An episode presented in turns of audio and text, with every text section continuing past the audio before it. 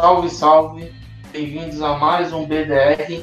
Agora um BDR extra, BDR Hype, aqui para a gente debater sobre a final, as, as finais agora, os mata-matas da Libertadores pela parte dos brasileiros. E aqui comigo eu tenho ele, Rodrigo Mago.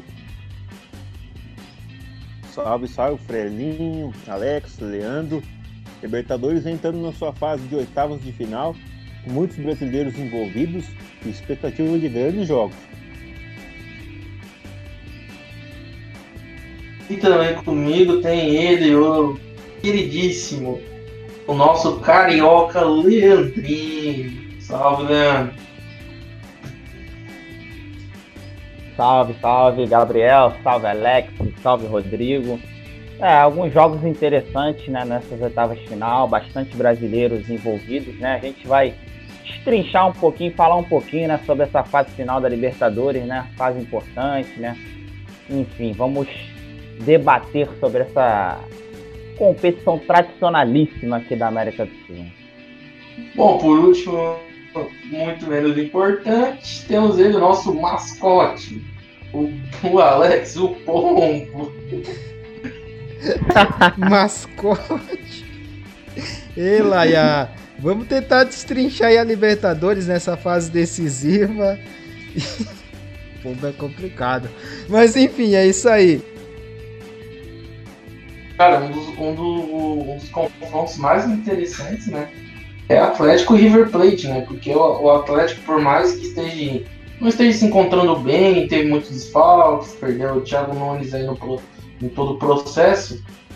É, pode, eu, eu, acho, eu acho sinceramente que pode surpreender aí o grande River Plate. A gente nunca sabe o que pode acontecer, né? O River eu já não vejo mais com aquela soberania toda. Eu não vejo, eu não vejo, olha, o, o Atlético foi muito bem, se eu não me engano, na fase de grupos.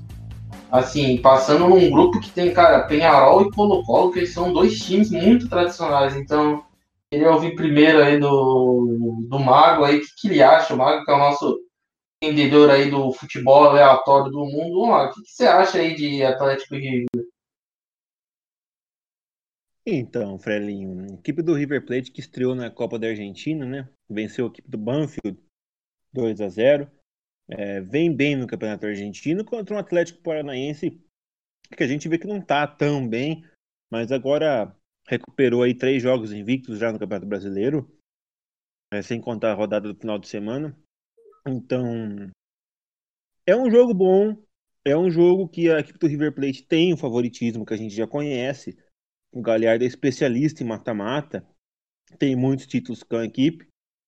E eu vejo a equipe do River Plate favorita para o jogo. O Atlético Paranaense ainda tem muito a se afirmar, está passando por um processo de renovação grande. Saíram os ídolos daquela campanha vitoriosa que venceu a Copa do Brasil, venceu a Copa Soruga, venceu o Paranaense. E um River Plate mais amadurecido, com bons jogadores, jogadores de nível de seleção. Então acho que o River Plate é favorito. É, realmente, acho que o, o River Plate não deixa de ser favorito. Por mais que eu pense que, cara, não, o Atlético parece um pouco copeiro, né? Nos últimos anos, né? Sul-Americana, Copa do Brasil. Talvez seja um time que possa surpreender no mata-mata, né? É, eu, queria ouvir também agora do, do Leandrinho, nosso querido Leandro. O que, ele acha, cara? O que, que você acha, né? Oh, então, Frelinho, é, eu tô com o Mago, né? E acho que o, o, River Plate é franco favorito nesse confronto e acredito que o River vai vencer os dois jogos, né? Aqui no Brasil e lá na Argentina. O River vem num bom momento, tem jogadores melhores, né? Que podem resolver, né? A partida, caso a partida fique um pouco mais difícil, o River Plate tem peças de mais qualidade do que o Atlético Paranaense. O Atlético Paranaense realmente, como você disse, foi um time copeiro nos últimos anos, mas esse Atlético Paranaense desse ano está muito enfraquecido, né?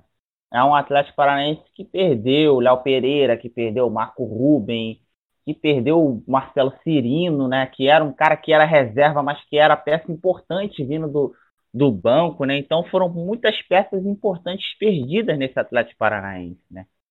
E o Atlético Paranaense, há pouco tempo atrás, estava na zona de rebaixamento do Campeonato Brasileiro, né? É bem verdade que agora subiu, né? Conseguiu ter uma boa sequência e conseguiu subir na tabela, né? Mas, sinceramente, não consigo ver um resultado diferente que não seja a classificação do River. Talvez o Atlético possa dificultar mais, mas para mim esse cenário está um pouco distante de acontecer. Para mim o River passa e até com certa tranquilidade. Inclusive, eu estou falando isso porque, assim, o, inclusive o Atlético Paranaense ganhou do Atlético Mineiro, que nada menos, nada mais é do que o líder do Campeonato Brasileiro. Conseguiu surpreender, né? Então, assim, sim, o, o, o Atlético, por exemplo, ganhou de Flamengo, ganhou de vários times aí, muito mais fortes do que o Atlético Paranaense. Então, assim, se você, se você pegar assim, para realmente dar uma, uma analisada, é um time que tem um, um, um, fator de surpresa que pode ser bem grande, né? É. Ou, é, ou, ou, assim, não, pode falar. É, perdão, tá, tá cortando aí. Não, eu concordo com você. O Atlético ultimamente tem jogado um pouco melhor, né, do que vinha jogando. Né? E, e, uma coisa, em ganho do Atlético Mineiro lá no Mineirão, foi um fato é, é, interessante, porque o Atlético Mineiro até então estava invicto no Mineirão. Só que o Atlético Mineiro é um time que oscila muito. O Atlético Mineiro empatou com o esporte, né? O Atlético Mineiro goleou o Vasco e depois empata com o esporte, aí depois ficou quatro jogos sem vencer, depois volta a vencer de novo. O Atlético Mineiro ele é um time que ele é muito é, imprevisível, né? você pode ver ele, ele dando uma goleada e no outro jogo ele toma uma goleada. É um time que é meio aleatório, vamos dizer assim, né? E, e o Atlético Paranaense tem um jogador que eu particularmente gosto muito,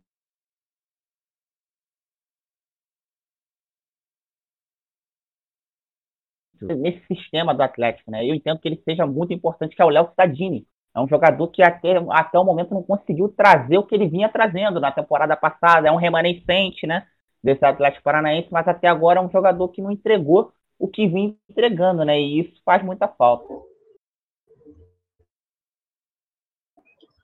É, é realmente, o, o, o Leandro, o Citadinho tá fazendo muita falta. O Citadinho trazia muito. Acho que era mais poder, é, realmente o poder de filtração, né? Eu lembro até no começo da temporada ele fazia muitos gols não é? E assim, o, o, o, o, Mago, você consegue trazer realmente um, um panorama do desempenho do, do, do River para a gente ter uma, uma comparação assim?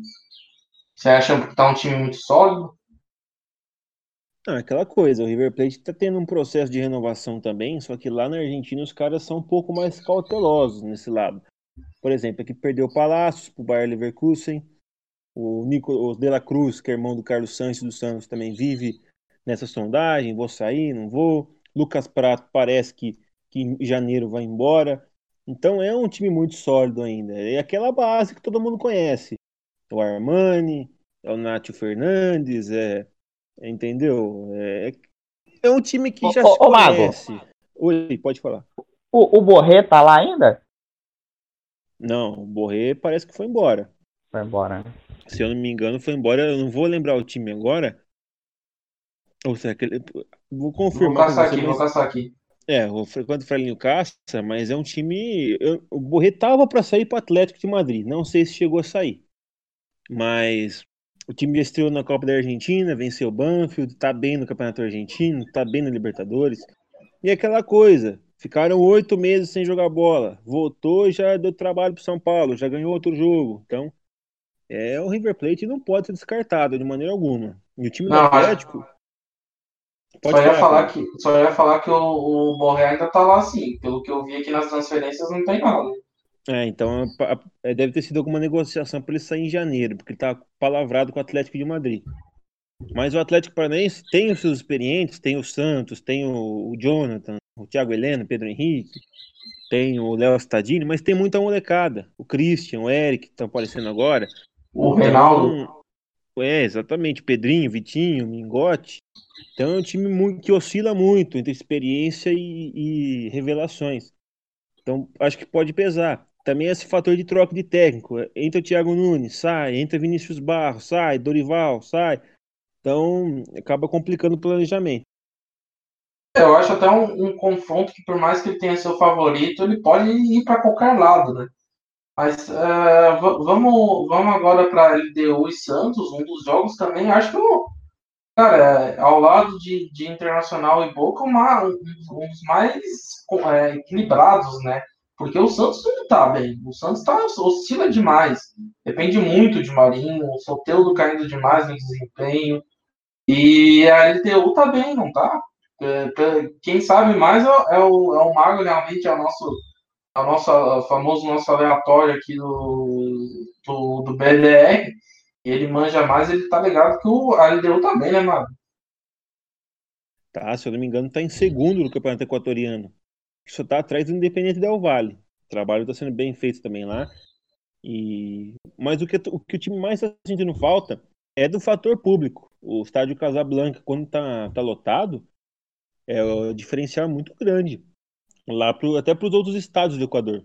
É um estádio que, que tem toda a sua estrutura ali pacata, torcida perto do, do, do, do dos jogadores. Então, realmente é, é um fator que diferencia. E se jogar 2.250 metros para um time que joga a nível do mar, como é o Santos, se torna mais um fator de dificuldade. Porque todos os times que foram jogar lá na Libertadores sofreram muito. Lógico, binacional não é parâmetro. River Plate, se eu não me engano, até ganhou lá, mas também não foi fácil. Então, e o Santos é igual, igual você falou, Frela, depende muito do Marinho, depende muito do Soteudo. E o João Paulo que vive uma fase brilhante. Mas a equipe do Santos a gente sabe que tem muitos problemas extra-campo. Agora o ex-presidente chegou a público, falou que o time precisa vender, precisa fazer caixa, que tem endividado, tem pessoal da FIFA ameaçando, devendo 54 milhões que precisa vender o Lucas Veríssimo a qualquer custo em janeiro, senão o time vai, pode entrar numa crise sem precedentes.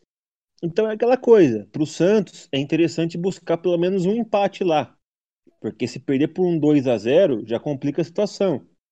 Se fizer um gol, melhor ainda. É para tentar decidir na Vila. O ruim de você jogar primeiro em casa é essa pressão que você leva. E o time também é para ajudar aquele surto de Covid que muitos jogadores foram infectados. Então parece que as notícias não são boas para o Santos. Mas numa dessa, o Marinho está num dia inspirado, o time vai lá e ganha. Olha, e também eu quero saber também do Leandrinho, cara, porque tem, a gente tem muitos jovens no, no Santos, né? Não só desfalques, mas jovens, mesmo com um time completo, são muitos jovens. O, o, o, Santos depende muito, por exemplo, de Caio Jorge.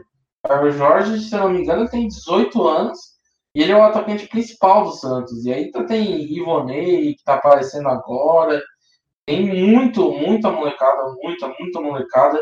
É muito jovem esse time, né, o Leandro? É até, é até um, uma coisa, meio uma característica meio padrão do Santos, né? Sempre revelar muitos jogadores, sempre, sempre ter um time muito jovem. É, é verdade, né? Desde que eu me entendo como gente, o Santos sempre foi um time que sempre trouxe garotos, né? Eu comecei a acompanhar futebol mais ou menos em 2002, 2001, né? 2000, eu comecei a acompanhar mais futebol. E aí eu sempre vi o Santos com o Diego, com o Robinho, né?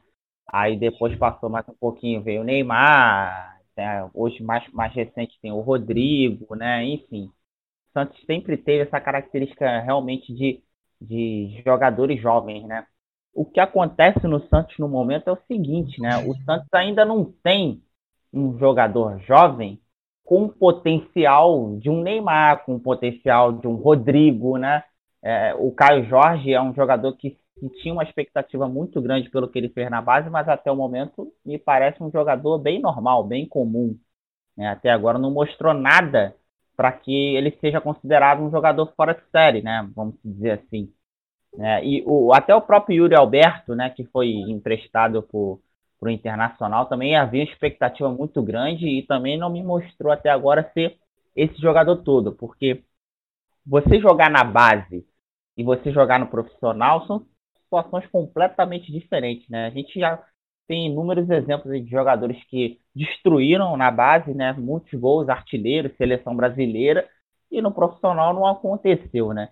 Então são situações diferentes. Às vezes a questão da transição, isso é importante também né? Você tem um time estruturado para o jovem entrar, enfim, envolve muitas coisas, né? Para um jogador deu certo na base, dá certo no profissional também. Muitas coisas é, são, são, são envolvidas, o treinador, né? Enfim. E o Santos, é, como você disse, muito jovem, um Santos que oscila, um Santos que teve um, um bom momento até um tempo atrás, né? Depois da chegada do Cuca, mas já está oscilando de novo. E, sinceramente, é um confronto que eu vejo a LDU, não com o favoritismo do River Plate, longe disso, mas eu vejo a LDU um pouquinho acima desse Santos. Por quê? Porque a LDU ela joga na altitude, né? E outros times também jogam, por exemplo, a Bolívia tem uma altitude muito grande. A questão na Bolívia é que não tem times fortes, né? A Bolívia não tem um, um, um futebol forte, né? Não que o Equador, o Equador tenha, mas o Equador tem um futebol mais forte que da Bolívia. Então, mais tradicional, né? Exatamente, mais tradicional, já jogou Copa do Mundo, né? Enfim. E a LDU tem um time organizado e tem algumas boas peças. Aí você tem um time organizado com algumas boas peças, a altitude ao seu favor, isso, isso te torna um time muito perigoso. E, e é assim que eu enxergo a LDU. Então, eu acho que vai, a classificação do Santos vai passar muito pelo que aconteceu no Equador. Né? Não sei se o primeiro jogo é aqui ou lá, né? Eu acredito que o primeiro jogo seja lá, porque o Santos foi o primeiro, primeiro lugar. Jogo é lá. Primeiro jogo é lá. Então, então vai passar muito do que acontecer lá. Se tomar um 3 a 0 lá, algo do tipo. Acho que até um 2 a 0 já é um resultado muito complicado de se reverter. Eu acho que o Santos tem que perder por um placar mínimo para poder tentar trazer a, a, a, classificação aqui no, na, na, Vila Belmiro, que é onde o Santos é muito forte. Acho que até para a gente falar sobre o geral, acho que, acho que é, os, se os brasileiros a, a saírem perdendo para tentar buscar resultado contra times sul-americanos, muito provavelmente a maioria é muito organizado, né? Vai ser uma, uma, uma, vai ser difícil, né? Porque muito, muitos vão jogar pelo resultado, vão tentar jogar jogando, é, fazendo aquele jogo físico, aquela famosa catimba, vai ser muito complicado. Os brasileiros precisam ter uma, uma tirar uma, uma vantagem, um resultado bom desde o começo. Né? É, se deixar para de, decidir jogo contra a Argentina em casa, com desvantagem no placar, é um parto, como diria no, no ditado, né? Se perder para um Boca Juniors, para um River Plate, dois gols de diferença, pra você é, tentar tirar isso daí, puta, é complicado, cara, mas. Ô, ô, ô Mago. O pessoal comentou aí. Oi, pode falar. Não, só informação também para poder passar, né? É, lá no Equador, a LDU meteu 3 a 0 no River, hein? 3 a 0 a primeira rodada da Libertadores foi 3 a 0 no River Plate lá no Equador. Ou seja, o Santos tomando um placar desse lá não consegue reverter aqui não. Com todo respeito ao Santos, a gente sabe que futebol é, é, tem muita coisa e tal, mas para você reverter um resultado de 3 a 0 numa Libertadores, a gente sabe que é muito complicado, é muito difícil. Na Argentina, o River devolveu. O River fez 3 a 0 na, na LDU, mas é como eu falei, eu acredito que o Santos tem condições de passar sim. É um time forte. O Cuca conseguiu arrumar a equipe. O Santos estava muito bagunçado. O Cuca chegou, organizou. O Cuca tem essa característica, né? De pegar equipes que estão desarrumadas, equipes que estão naquela situação de emergência. Ele chega ali, acalma, ele entende, é um cara inteligente, sabe muito de futebol. Ele conseguiu organizar esse time do Santos, né? E, e, mas o Santos conseguindo um placazinho lá de 1 a 0 ou então de repente conseguindo até um empate, né? O Santos tem totais condições de passar. Agora um 2 a 0, um 3 a 0 dificulta muito para a equipe da Vila Belmiro. É, e tem, também tem o fator da logística, né? O Santos joga hoje lá com o Atlético Paranaense no Brasileirão. Se eu não estou enganado, a LDU jogou quinta ou ontem. Se eu não estou enganado para ter uma, uma folga maior. E se ah, for jogar no final... jogou quarta, dia 18. Jogou quarta-feira. Então, é um espaço maior de descanso. Tem isso aí também. E agora, pelo que eu tava dando uma olhada, tem muita molecada nesse time do Santos. Muito cara com Covid. LDU então... joga hoje também, Mago. Então, mas eu tive a confirmação que ele vai com um time completamente reserva. Ah, o Santos sim. não. O Santos vai com o Soteudo, vai com o Marinho, João Paulo. Até porque não tem elenco para ficar poupando. Tá com um monte de gente contaminada de coronavírus. Então, se o Santos beliscar um empate lá, acho que já pode comemorar um pouco. Viu? E também temos agora o grande momento que o Leandrinho quer, provavelmente quer comentar, que é Racing e Flamengo, terça-feira, às nove e meia, é, lá na Argentina. E agora é o momento de se consagrar, né? Do, do Rogério se, se consagrar realmente, porque a, o Racing simplesmente faz um mês que não ganha de ninguém. Tomou 4 a 1 do Tucumã. Assim, então, olha, tomou 2 a 0 do Sarandi dentro de casa. Então, realmente, olha, é, é a hora do Flamengo. A gente sabe que o Flamengo aí tá com o trabalho e tudo mais, mas se for com um time minimamente é, titular, né? A gente não sabe bem qual é o time titular hoje do Flamengo, mas se for com um time minimamente titular, acho que tem que passar, não passar o carro, mas ganhar e convencer, né, Landinho? Você que pensa. Olha, Frelo, eu vou ser bem sincero para você, eu não tô com essa confiança toda, não. Acho que é um jogo para o Flamengo chegar lá e tentar empatar, né? Por quê? O Flamengo está com muitos desfalques, né? Jogadores importantes, né? Como o Gabigol, que não sabe ainda se joga. O Flamengo vai fazer um trabalho, né? O Diego, né? Que é um jogador que é reserva, mas que ultimamente tem entrado bem. O Pedro, eu não sei se tem condições de jogo. O Rodrigo Caio já fez um teste, não tem condições de jogo, né?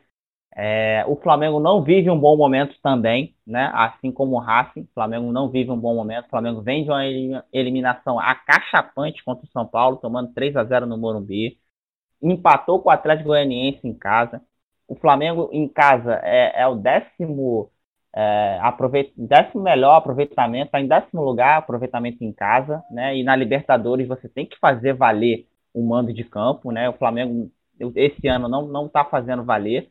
Enfim, eu não estou com essa confiança toda. É bem verdade, são duas equipes que estão em momentos parecidos, né? O Racing vem de quatro, quatro derrotas seguidas e o Flamengo tentando se encontrar, né? Resta saber quem vai chegar melhor para esse confronto, né? É um Libertadores é uma competição diferente.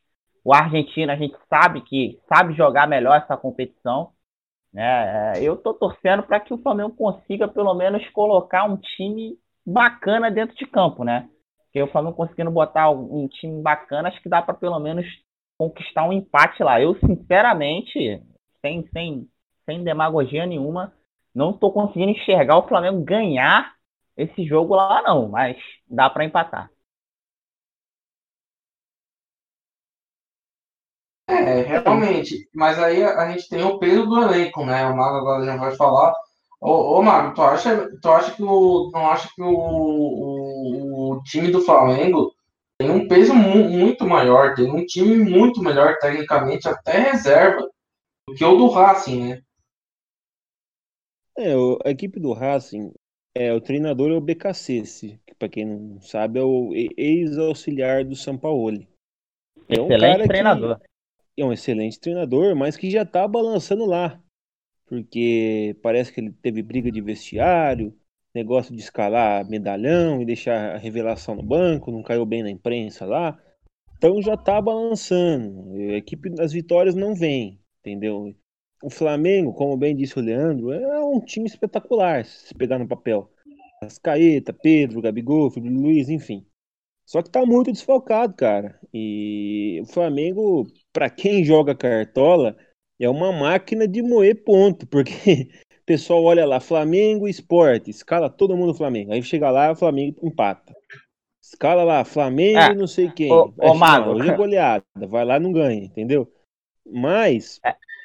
o Flamengo eu acho que tem potencial para vencer o Racing, só que também precisa ter um planejamento e ter que ter paciência com o trabalho do Rogério Ceni. Domenech assumiu, pessoal, no começo eu queria derrubar ele, depois já foi ganhando confiança, perdeu dois jogos, já não serve, não presta. Então, Flamengo eu acho que tem condições de, de vencer lá na Argentina, mas vai ter que jogar muita bola, entendeu? É, o senhor Bruno Henrique, que jogava bola pra caramba, deu uma decaída, o Arrascaeta com problemas físicos, a zaga completamente esfacelada, é, o Isla um jogo joga, um jogo não joga, é, a, a meninada da zaga é muito muito nova. O Thiago Maia agora tem que operar, não joga mais esse ano. Então é um time cheio de problemas. É, o Flamengo tem bola para ganhar os dois jogos, mas é, vai ter que melhorar muito. O Rogério Ceni, infelizmente, vai ter que implantar rápido sua metodologia de jogos Porque o pessoal não vai ter paciência, já caiu na Copa do Brasil. Se cair na Libertadores, aí eu não sei não se ele vai aguentar, viu? Ah, é, e só, só para concluir, o, o, o Frelinho, o, o, o, Mago falou sobre o Cartola, não dá para contar com o SG do Flamengo nunca, né, Mago? Isso aí é outra coisa também, negócio de tomar gol, cara. Time do Flamengo, como toma gol, cara? Pode ganhar o jogo de 3 a 1 mas se não toma o bendito golzinho lá, não é o Flamengo. Não, mas eu, eu acho que nenhum time nesse ano tá, tá nessa, ô, ô Mago. Que todo, tá todo mundo tomando pelo menos um gol, cara. Até o líder Atlético, Inter. Tá feio o negócio. É, ô, ô, ô Frelo, o Inter, né? O Inter do Cudê era um time mais. Que eu, que eu enxergava um time mais sólido na defesa do Brasil, mas também que tomava seus golzinhos ou outro, né? Realmente não tem nenhum time que você olha assim, nossa, esse time tem uma defesa muito consistente, né? Realmente não tem. O Inter do Cudê era um time que mais se aproximava disso na minha visão. Só que o Inter não tem mais o Cudê, né? Infelizmente. É, infelizmente para o torcedor do Inter, acredito eu, né? Que acho que a maioria a, aprovava o trabalho do, do Eduardo Cudê. Mas, enfim, voltando a, a falar do Flamengo, só para poder finalizar aqui o, o que eu tenho para falar, eu acho que também tem uma coisa envolvida, o Frelo, que é a, a questão psicológica, né? Porque veja bem, Flamengo vem de eliminação, vem de empate com o Atlético Goianiense em casa, que é um resultado terrível para quem pensa em, em, ser campeão brasileiro, né? Então isso tudo fica no psicológico, e aí você vai jogar um jogo de oitavas de Libertadores, no El Cilindro, né, na Argentina, contra um time que a gente sabe que, que sempre dificulta as coisas, então tem que ver como é que vai estar o psicológico do Flamengo, e, e isso vai passar muito por hoje, às sete da noite, jogando contra o Coritiba no Maracanã. Você imagina o Flamengo não ganhando hoje do Coritiba no Maracanã? Como o Flamengo vai lá para quarta-feira jogar com o Racing? Então é complicado. Vai, vai, vai ser um jogo muito difícil. O Flamengo vai ter que fazer das tripas coração para poder tentar sair com o melhor resultado possível lá do El Cilindro. É, e, e assim, o, o Leandro, acho que o, esse Flamengo, ele tá lembrando demais aquele Flamengo, aquele Flamengo que perdia para São Lourenço nas oitavas de finais da Libertadores, né, que era eliminado. Que é um Flamengo muito sem confiança, né? É, tremia demais, né? Sim, é o psicológico, né? É o psicológico. O Flamengo precisa vencer. Eu acho que uma vitória hoje, né? E uma vitória de, de, de, de da melhor forma seria uma vitória convincente, né? Um 2 a 0 um 3 a 0 no Coritiba jogando né, um, futebol que a gente sabe que o Flamengo pode jogar, né? Que tem jogadores para isso. Por exemplo, hoje joga Rascaeta, hoje joga Everton Ribeiro, joga o Gerson. São jogadores de qualidade altíssima, né? A nível Brasil, são jogadores acho que ninguém contesta. Você vai ter um Diego Alves no gol, você vai ter o Isla de volta hoje, né? Não sei qual é a zaga que o Rogério Ceni pensa em botar. Eu acho que o Rogério Ceni também tem que começar a, a, a ter ideia de que Gustavo Henrique e Léo Pereira talvez não seja a zaga ideal para o Flamengo, né? Na minha visão não é. Na minha visão seriam os dois jovens, apesar de jovens, eu colocaria Tuller e Natan. Natan vinha jogando muito bem, né? E, e, e jogo passado contra o Atlético Goianiense falhou porque foi jogado, foi, foi colocado para jogar pelo lado direito, onde ficou todo torto. Então, isso aí são visões que o treinador tem que ter. Né? Gustavo Henrique e Léo Pereira estão sem confiança, estão falhando muito. Né? Vai insistir no erro? Enfim, é, esse é o Flamengo, né? O Flamengo com muitas dúvidas. É só, dar, só eu dar uma ressaltada na, na, na fala do Mago, que o Mago ali uma hora encarnou o Neto, né? Oh, mas o, esse Bruno Henrique aí jogava pra caramba, o senhor Bruno Henrique. Ah, pô, não dá, que isso. É, é, é que eu achei engraçado o jogador desaprender a jogar bola. Como é que o Jorge Jesus, todo mundo voava, todo mundo ia bem? Lógico, tem o dedo do técnico, tem, mas todo mundo voava, é exibição de gala. Aí do nada todo mundo decai o nível, sabe? Não, não, acredito que o cara queira é, parar de jogar bola ou que ele decaiu. Alguma coisa aconteceu. Ou ele está fora de posição, ou ele está sem confiança, ou ele está com alguma lesão e está jogando sacrifício. Porque o Bruno Henrique sempre foi um baita de um jogador, entendeu? Agora, no tempo para cá, decaiu demais. É, o Gabigol também vive machucado. Rascaeta vive na seleção uruguaia, que para mim seleção mais atrapalha que ajuda. Então é complicado. Né? É, realmente, cara. Realmente mesmo, né? Isso passa também, acho, pela questão psicológica, né, Mago, que o Leandro falou, né? Bom, pra gente não se alongar muito no, nessa questão aqui do, do Flamengo, vamos para vamos pro próximo. A gente tem agora, eu acho que o time, time que mais está em alta, até no Brasil, assim, o time que menos dá aquelas balançadas. Eu acho que o Mago vai falar bem, que é o Palmeiras, né? O Palmeiras vai enfrentar o poderoso Delfim. Eu acho que é, é o confronto que mais, mais de história, aí, mais, né? Vai ser mais, mais desequilibrado, vai ser esse, né? Delfim e Palmeiras. Primeiro jogo lá no lá na casa do Delfim e o segundo aqui em São Paulo, né? Ah, então, Freno, a equipe do Delfim caiu no grupo do Santos na primeira fase. E eu cheguei a assistir alguns jogos do time, não é um time completamente fraco, não. Tô vendo todo mundo comentar, ah, Delfim é baba, o Palmeiras deu sorte, adversário fraco.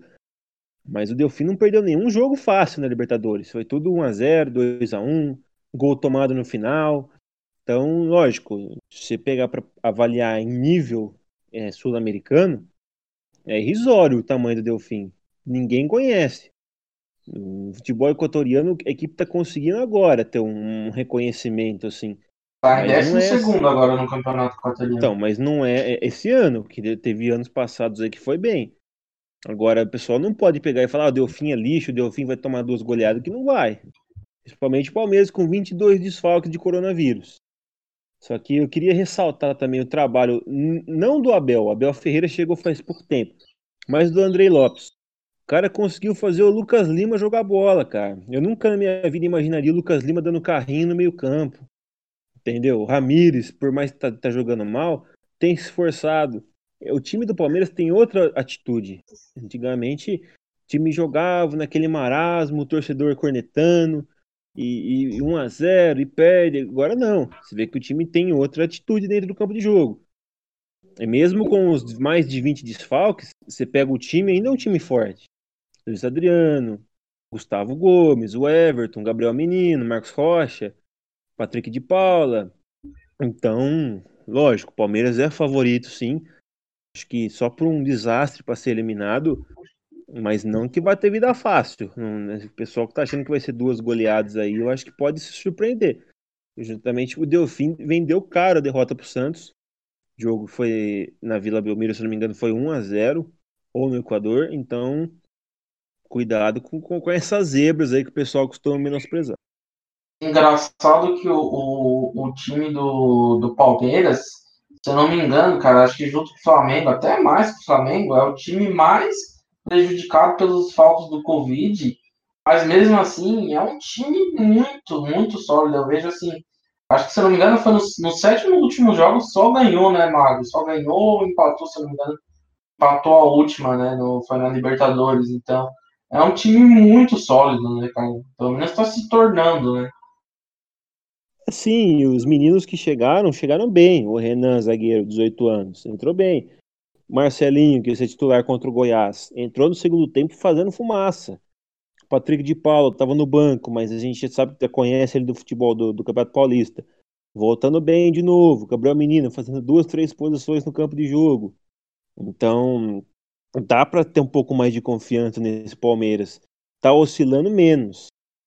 Mas é aquela coisa, a gente precisa ver até quando vai isso. É, tá vencendo, tá vencendo, tá convencendo, tá convencendo, mas a gente sabe que não, não dura para sempre. Ainda mais com esse surto de Covid que o elenco tá. Que cada, cada semana aparece três, quatro infectados. Mas eu acho que do Delfim dá para passar. Ô, ô Mago, agora eu vou te botar na fogueira. O problema era o Lucha? Com certeza. É, Luxemburgo, é, sem papo na língua, a gente sabe que é um treinador que é ídolo, é, tem o respeito da torcida, já ganhou muita coisa. Mas a impressão que eu tenho é que trouxeram o Luxemburgo mais para apagar o fogo, sabe? Ele veio, ganhou o Campeonato Paulista e depois já começou a desandar. E quase que perde o Campeonato Paulista pro Corinthians num jogo que estava praticamente ganho. Aquele gol do Jô no final lá, pois quase que se complica nos pênaltis. Mas o treinador que tem 68 anos, a gente já sabe que ele tem aquele método dele, que ele é teimoso, que ele gosta de polemizar na imprensa. Então, às vezes, eu achava que ele mais tumultuava o ambiente do que ajudava. Então, foi bom o Palmeiras ter buscado um sangue novo no mercado, porque na situação que está, com o tanto que foi investido, o Palmeiras, com todo respeito, mas não pode entrar no campeonato e se contentar em cair em quarta de final. Ô, Leandro, você acha que realmente o problema era o Lucha? Rapidinho. Sim, sim, concordo com o Mago. Acho que o, o Palmeiras ganhava, até ganhava, né? É, ficou durante muito tempo invicto, se não me engano, chegou a ficar 20 jogos invicto com o Luxemburgo, mas não convencia ninguém, né? Não convencia ninguém, até que começou a vir as derrotas e aí o Luxemburgo não, não, não conseguiu sustentar, né? Você via que o Palmeiras ganhando os jogos, o Luxemburgo era contestado e na maioria das vezes tinha razão nessa contestação. É, acho que concordo com, com o Mago, acho que não vai ser goleada para o Palmeiras, não, mas o Palmeiras passa. Né? Acredito que não vai ser até goleada pela questão de, de, dos desfalques ainda, devido ao surto né, no elenco. São 22 desfalques, né? São muitos jogadores de fora, né? E, e, e talvez o Delfim possa até querer se aproveitar disso, né? No, no, jogando em casa, com seu mando, né? Talvez tente, tente fazer o máximo para poder tentar pelo menos uma vitória mínima e chegar aqui e jogar com os 11 atrás para ver o que consegue. É lógico que o Palmeiras tem muito mais qualidade. Acho que o Andrei né, e o Abel conseguiram tirar o melhor do Rafael Veiga. Impressionante a bola que o Rafael Veiga tem jogado, está chamando a responsabilidade. Tem sido aquele jogador que a gente viu no Atlético Paranaense, né? E, e, é um jogador interessante, joga de cabeça erguida, tem chute fora da área, bate bem bola parada, bate bem pênalti, né? Um jogador que bate pênalti com muita segurança, bate firme, bate no alto. Um jogador muito importante que tem sido no, no Palmeiras ultimamente é o Rafael Veiga, que conseguiu ser resgatado, né? Pelo André e pelo Abel, porque com o Luxemburgo o Rafael Veiga estava muito apagado. E agora o jogo mais esperado até pelo nome do jogo, nem tanto pelo desempenho dos times, mas é internacional e Boca primeiro jogo aqui no Rio Grande do Sul. E assim, o Boca não tá, não tá aquela aquela soberania toda do Boca, que é um, um time do time, acho que um dos maiores da Argentina, não tá tão legal assim. O Inter teve uma troca de treinador muito contestável, mas muito contestável é, que, que, que deixou uma vaga, mesmo ganhando o América Mineiro em casa, deixou a vaga lá na, na, na, Copa do Brasil, acabou sendo eliminado, e que está aí com um treinador assim, que nos últimos anos não conseguiu manter um trabalho sólido, que é o Abelão, né, o nosso querido Abel, por mais que toda a história que tem, ele está mal nos últimos anos. E o, o Boca que também não está muito legal, não não está muito bem o, o, Boca Juniors, com possibilidade até de ficar de fora lá da Copa, da Copa da Argentina lá, que, que é feita assim nos moldes de uma Copa do Mundo, por exemplo, de grupos. E assim, é, vai ser meio complicado, né? Vai ser meio complicado esse jogo aí. Para mim não tem nenhum favorito, cara. O que, que vocês acham aí? Quer começar, Leandrinho? Pode começar. Olha, o, o Frelo, para mim tem um favorito sim, é o Boca Juniors, né? Por quê? Principalmente, principalmente pela saída do Eduardo Cudê, que para mim até o momento era o melhor técnico aqui no Brasil, né? Porque você veja bem, né? Não sei se você vai concordar com a minha análise, mas eu não, enxerga, não enxergava o Inter sem o Guerreiro e sem Bosquilha e sem Saravia na, na, na, liderança da tabela. Eu, sinceramente, não enxergava. Principalmente sem Guerreiro e sem Saravia. Guerreiro era um jogador importantíssimo, começou muito bem, fazendo gols, né? E aí você perde esse, esse jogador, essa referência. E aí chega, ele arruma o Thiago Galhardo, o Thiago Galhardo joga ali e faz uma chuva de gols. Galhardo jogando demais, fazendo gols, sendo muito importante. Aí ele perde o lateral direito, Saravia, que vinha jogando muito bem também. Continuou o Inter na mesma pegada. Perde mais um titular, que é o Bosquilha. O Inter continua na ponta da tabela. Então, isso é trabalho exclusivamente do treinador. Porque não que o Inter, não estou dizendo aqui que o Inter tem um time ruim. Ah, Leandro, você acha que o Inter tem um time ruim, não pode ficar na parte de cima da tabela? Não, não é isso. Até o Inter tem algumas peças boas. O Patrick é um jogador interessantíssimo. Jogador que marca, que joga, que dá a vida dentro de campo. É um jogador que acho que qualquer treinador quer ter um jogador como o Patrick. Impressionante o que o Patrick entrega dentro de campo. Edenilson, um jogador também mais ou menos com as mesmas características do Patrick, né? Marca, chega na frente, faz alguns gols, tem força física, né? Mas o Inter não tem um elenco, por exemplo, como de Palmeiras, como de Flamengo, como de Atlético Mineiro, né? É, eu, sinceramente, enxergava o Inter ali em quinto, sexto, não na ponta da tabela. Acho que o Inter não tinha time para isso. Ainda mais com os desfalques que eu citei. E aí o Inter perde o, o seu treinador, né? Seu treinador aceita uma proposta do Celta, que briga para não cair no Campeonato Espanhol. A gente sabe por que, que o Cudê saiu aqui do Brasil. Eu, eu acredito que foi devido a ele ver que aqui no Brasil você não tem uma regularidade, você pode ser mandado embora a qualquer momento. Então ele vai para um campeonato que ele sabe que por mais que de repente ele vá mal, ele vai ter tempo de poder exercer um trabalho.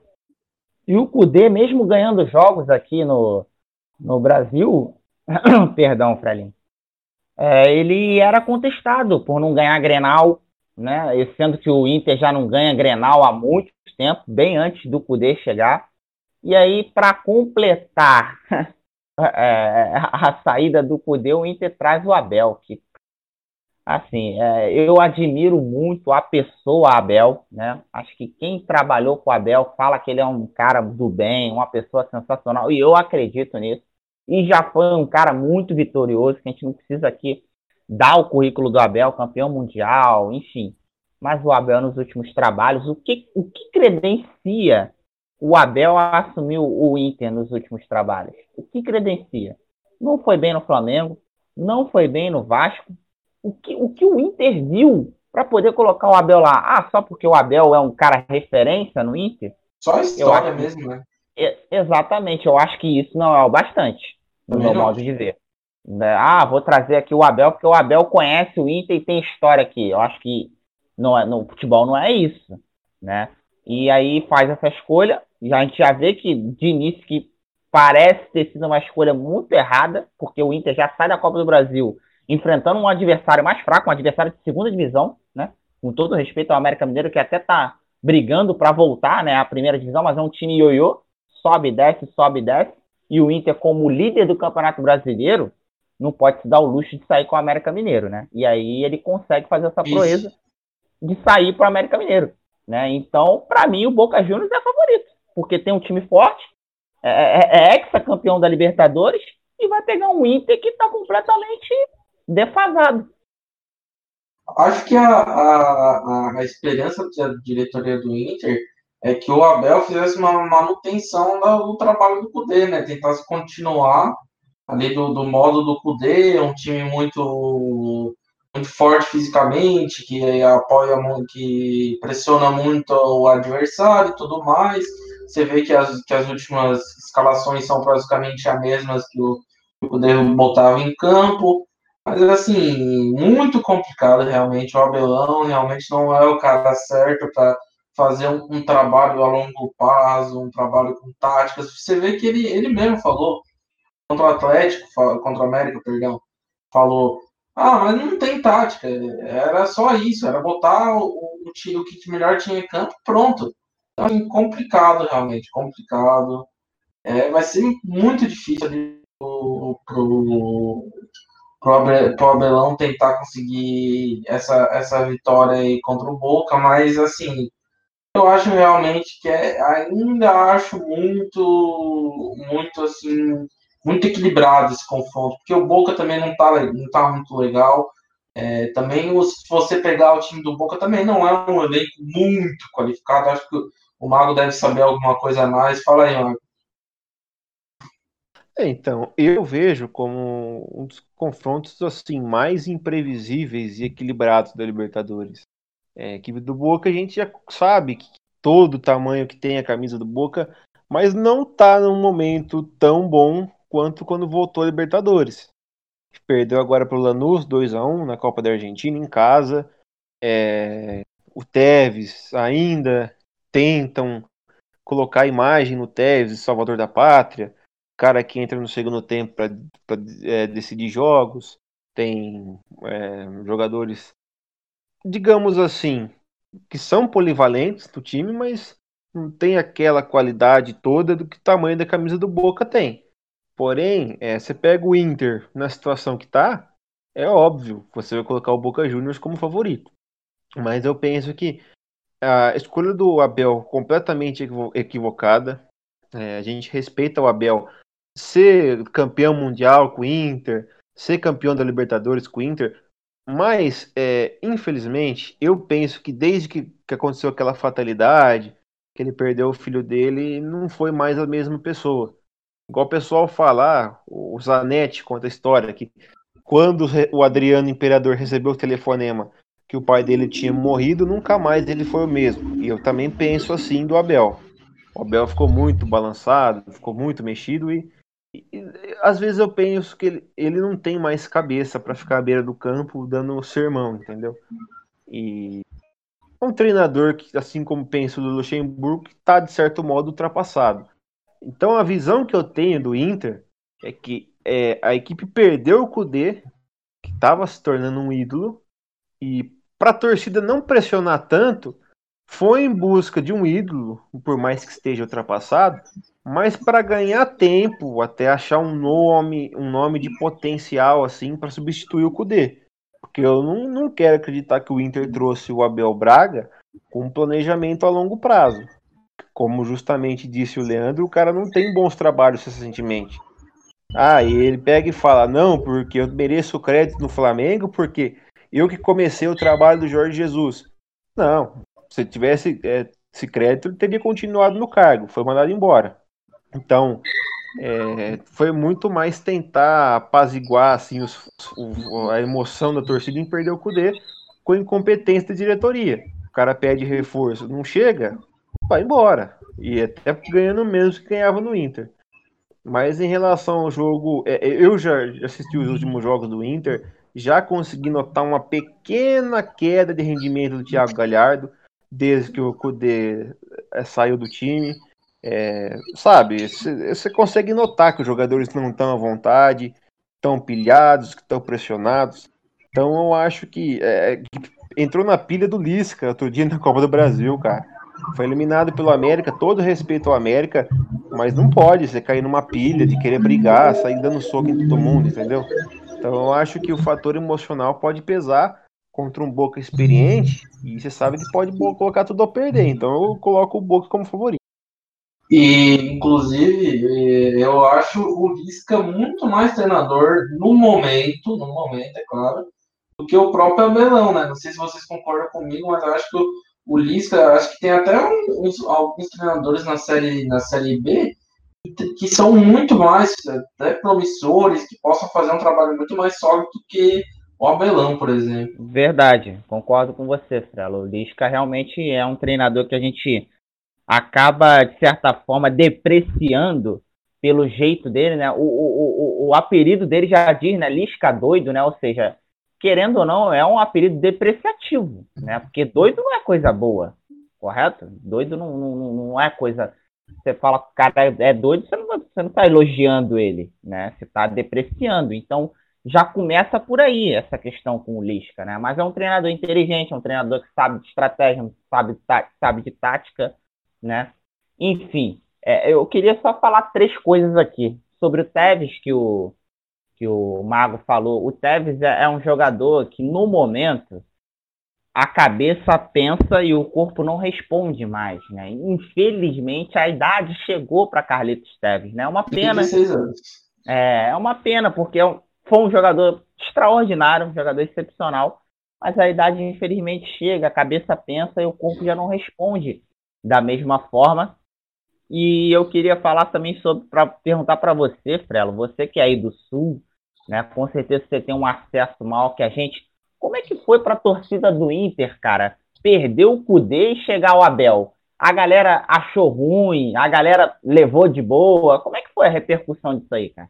Olha, cara, acho que foi um desastre. Sinceramente, eu tenho um amigo, um amigo bem colorado, cara, para foi um desastre. Perdeu o poder para um time que briga por rebaixamento no, no espanhol, por mais que seja na Europa, e vir nada menos, nada mais que Abel Braga, que é um cara que já está aí bem, como já disse o, o Marcos, também já disse, está é, tá bem, bem ultrapassado, diga-se de passagem, foi um completo desastre e as per perspectivas do, dos torcedores é só, só para baixo. Só assim, se o, o, o Inter tinha alguma chance de passar do Boca e depois, não sei, talvez passar do Flamengo, acho que caiu tudo por mesa, sinceramente. Mas bom, vamos falar agora do último confronto dos brasileiros e acho que também uns que tem um que tem a, maior assim disparidade técnica, que é o, o Guarani contra o Grêmio, né? Primeiro jogo vai ser quinta às nove e meia, primeiro jogo lá no Paraguai. O Guarani é um timezinho ali com pouca, pouca, é, pouco, pouca ah, em técnica, né? Pouca técnica, não é um timezinho, tradição. não é um time muito bom. É tradição também. Tem tudo isso e o, o Grêmio que assim, não é uma unanimidade. O Grêmio, acho que todo mundo concorda, não é uma, uma unanimidade desse, nesse ano, balança demais no Campeonato Brasileiro, e assim, só que é um, não dá para negar que é um time muito copeiro, e assim, o Grêmio perdeu o Everton, Cebolinha, e, e tem o PP, cara. Então, assim, é um time que tem, que tem um Diego Souza em muito boa, muito boa fase, então, é um time que, sinceramente, acho que vai passar até fácil pelo, pelo, pelo Guarani, né? Não sei vocês. Você quer começar, Mago? Então, é, é, é, mais ou menos isso que vocês falaram.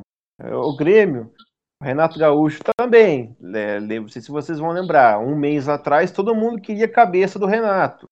Ah, fim de ciclo, o Renato tem que sair, tem que respirar novos, é ídolo, mas já deu. Já recuperou o futebol do Grêmio. Colocou o time agora na semifinal da, da Copa do Brasil, vem em ascendência no brasileiro. E aquela coisa, perdeu o Cebolinha, todo mundo achou que estava tudo perdido. Encontrou o PP. O Jean-Pierre, quando não tem problemas físicos, é um baita meio-campo. Honra muito bem a camisa 10 do Grêmio. Agora vem sendo preparado já o Luiz Fernando para sucessão no ataque. Diego Souza, mesmo com 35 anos, tem feito seus gols. Então, o Renato tem que ser respeitado. O cara é marrento, o cara gosta de, de chamar atenção para ele, mas é um baita treinador. Isso é inegável. É, em respeito ao Guarani, é uma, uma equipe que não acho que seja completamente fraca, mas também não acho que seja uma equipe forte. É uma equipe que gosta de jogar muito compacta. O treinador lá adora um 4-4-2. O principal jogador é o Raul Bobadilha. Raul Bobadilha é jogador de seleção paraguaia. É um cara estilo Diego Souza, forte, troncudo assim, que, que gosta de fazer os seus gols e é bastante brigador. Então é um cara que o Grêmio tem que ficar de olho. É, e a equipe vem conseguindo bons resultados no Campeonato Paraguaio. É, mas o Grêmio, obviamente, é franco favorito. É, agora a gente precisa analisar é, o calendário não vai pesar, porque o Grêmio não tem tanto elenco assim para conseguir se manter lá em cima em três competições. É, chegam as lesões, chegam os desfalques, e eu não sei se o Grêmio vai conseguir manter o sarrafo lá em cima com Libertadores, com Copa do Brasil e com Brasileiro. Entendeu? Então, em algum momento, o Renato vai ter que colocar uma prioridade aí por exemplo, Flamengo, Palmeiras já tem um elenco um pouco maior. Tanto é que Palmeiras hoje, com 22 desfalques, ainda consegue botar um time minimamente competitivo. Flamengo também. Agora o Grêmio, a partir do momento que perder alguns jogadores importantes ali, por exemplo, Jeromel, 35 anos, Kahneman, vez ou outra convocado. Então, o Grêmio eu acho que tem totais condições de classificar, mas eu não consigo ver que vão ser duas vitórias fáceis. Mas, mas sim é favorito a classificação. O, eu, tava, eu lembro que eu tava. Eu vi o Grenal 1 a 1 assim, sem o PP é um pouco. problemático até o time do, do Grêmio, porque assim, a jogada que eu, a jogada principal do Grêmio era tocar no PP. Toca no PP, o PP faz fumaça, o PP vai ali pela, pela, pela lateral direita, pela ponta esquerda e faz uma fumaça enorme, constrói uma jogada fácil, cara. Então, assim, se o, se o PP estiver saudável, o Grêmio pode ir longe, mas agora, se o PP é, machucar, quem, quem sabe não, não pode até, até pegar Covid, tomara que não, lógico. Mas assim, é uma, é, é, tá todo mundo sujeito a isso, né? Todos os jogadores. Então, assim, Viu, se não tiver o PP, vai ser complicado. Oi. É o famoso vício, né? Que, assim como, lógico, pelo amor de Deus, devido às comparações, é o Barcelona do Messi. Toda jogada tem que passar no pé do Messi. É, se não, não passa por ele, tem alguma coisa errada. Eu também tenho essa visão no Grêmio. Toda jogada tem que passar pelo PP. E o, o que é errado, né? Você vicia muito o time em, um, em, uma jogada só e fica até mais fácil assim a marcação do adversário. É, cara, assim, se você pegar para olhar os pontos do, do Grêmio, tem Alisson, Alisson não tá jogando muita bola. Tem Everton. Cara, o Everton tem 31 anos, nunca foi uma unanimidade em nenhum lugar, nunca foi um ponto assim de gerar o jogo como gera o PP. Então, cara, complicado, assim, se não tiver o PP, vai ser complicado o Grêmio é, ir longe na Libertadores, se manter bem no Brasileirão. Então precisa torcer para o PP ficar saudável, assim. Não sei o que o Leandro acha, o Leandrinho pode falar agora, Leandro. Não, concordo plenamente com você, né? Com vocês, né? Acho que o PP é, no ano passado, né, quando ele vinha entrando no banco, já se mostrava um jogador muito promissor e o Cebolinha sai e ele assume esse protagonismo e assume muito bem, né? Um jogador que a característica dele é muito parecida com o Cebolinha mesmo, né? Joga pelo lado é, esquerdo, né? Aquele famoso ponto invertido para trazer para dentro, um jogador de muita velocidade, de muita habilidade e com certeza sem o PP dificulta muito, né? Porque o Everton já não vive seus melhores momentos, né? Acho que o Everton viveu seus melhores momentos alguns anos atrás, quando ele foi aquele Atlético Paranaense vice-campeão para o Flamengo da Copa do Brasil. Né, o Everton estava jogando muita bola ali, e depois volta para o Flamengo de novo. Chegou a jogar até bem no Flamengo. O Everton é um jogador bom, é um bom jogador, né, mas não é um jogador do nível do PP hoje em dia. Né? Então, é lógico que o, o Grêmio sem PP perde muito. Agora, o Grêmio tendo o PP e tendo, como o Mago falou muito bem aí, o Jean-Pierre saudável, o, o, Grêmio se torna um time muito interessante, porque tem no PP a habilidade e a velocidade, tem no Jean-Pierre a cadência e a questão do né? É impressionante como o Jean-Pierre consegue enxergar bem a partida, né? Então, o Grêmio tendo esses dois jogadores se torna um time muito interessante e o Diego Souza interminável, né? É, é impressionante como o Diego Souza também é outro jogador que é muito menosprezado, né? Todo time que o Diego Souza vai, eu ouço isso. Não, o Diego Souza já acabou. O Diego Souza já acabou, o Diego Souza não joga mais nada e tal. E ele sempre consegue fazer seus golzinhos, sempre consegue ajudar o time de alguma forma, né? Foi assim no esporte, aonde ele é ídolo da torcida, né? Chegou no esporte, ah, Diego Souza acabou. Vai, pergunta para qualquer torcedor do esporte que não quer o Diego Souza de volta, que ele vai te responder. Foi assim no Botafogo, né? Um, um Botafogo que completamente desarrumado, mas o Diego Souza conseguia ajudar, né? De alguma forma ou outra. Lógico que o Botafogo está muito tá desarrumado já há um tempo, né? Inclusive o Botafogo está em 19 no Campeonato Brasileiro, diz muita coisa do que está acontecendo no Botafogo. Aí foi para São Paulo, não foi mal também no São Paulo, então o Diego Souza é sempre esse jogador assim, que ele troca de time e, ah, Diego Souza acabou. E, e aí ele vai lá e mostra que não acabou ainda, né? Então o, o Grêmio tem um time interessante, tem tudo para passar pelo Guarani, mas eu concordo com o Mago, o Guarani não é baba, o Guarani não é um time ruim, o Guarani que, se não me falha a memória, eliminou o Corinthians na pré-Libertadores, não foi isso? Acho que foi sim, o, o é. É, é mas assim, que... mas o, o Corinthians. Que, qual time que não eliminou o Corinthians na pré-Libertadores? Né? É verdade, né? O Corinthians, não, infelizmente, não está sendo parâmetro, né? ultimamente, mas o Guarani é uma equipe no Paraguai forte. Olha, né, no Paraguai. Sim, sim, Mago. o Alex vai ficar bravo contigo, hein? Falando mal do Corinthians. Não, o Alex, eu tô pra falar com ele, cara. Eu vou deixar pro final do programa. Eu tenho uma pergunta pra fazer pro Alex, mas vou deixar pro final do programa. Não vou fazer agora, não. Enfim, é, é, eu acho que o Grêmio passa sim, mas não com essa tranquilidade toda. O Guarani tem uma equipe organizada, é, é uma equipe que no Paraguai faz força, né? Junto ali com o Olímpia, com o Libertar e com o Cerro Portenho. Acho que seriam os quatro times ali do Paraguai que dá para você considerar que são bons times, pelo menos dentro do Paraguai. Tem, isso agora só para finalizar, a gente comentando aqui sobre o Grêmio, o Grêmio é muito, é, realmente tem um, valores muito interessantes, tem jogadores muito interessantes, mas não tem elenco, né? Esse é o problema. O time do, do Grêmio não tem um elenco sólido, não tem peça de reposição, então é, é como eu disse, né? Vai ser difícil manter uma regularidade no Campeonato Brasileiro, chegar forte no Libertadores, mas é, é isso. Para finalizar, é isso realmente.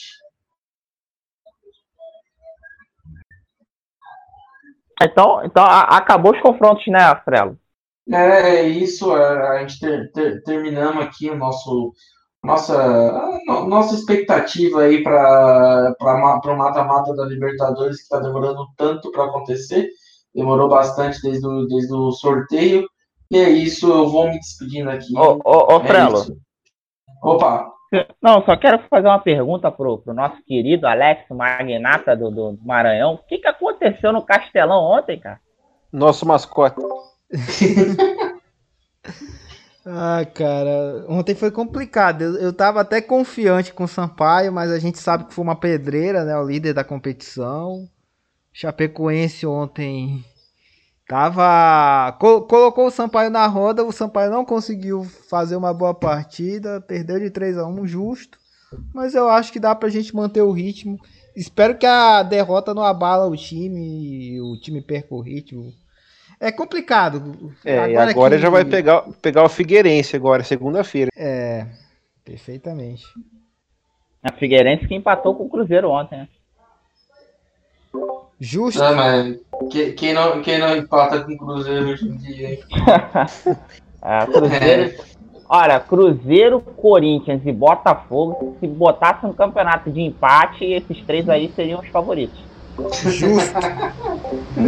E os pontos pra cima. Show!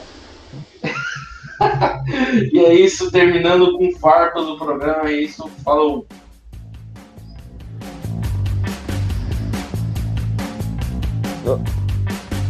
Volta, Alex. O cara termina do nada o programa.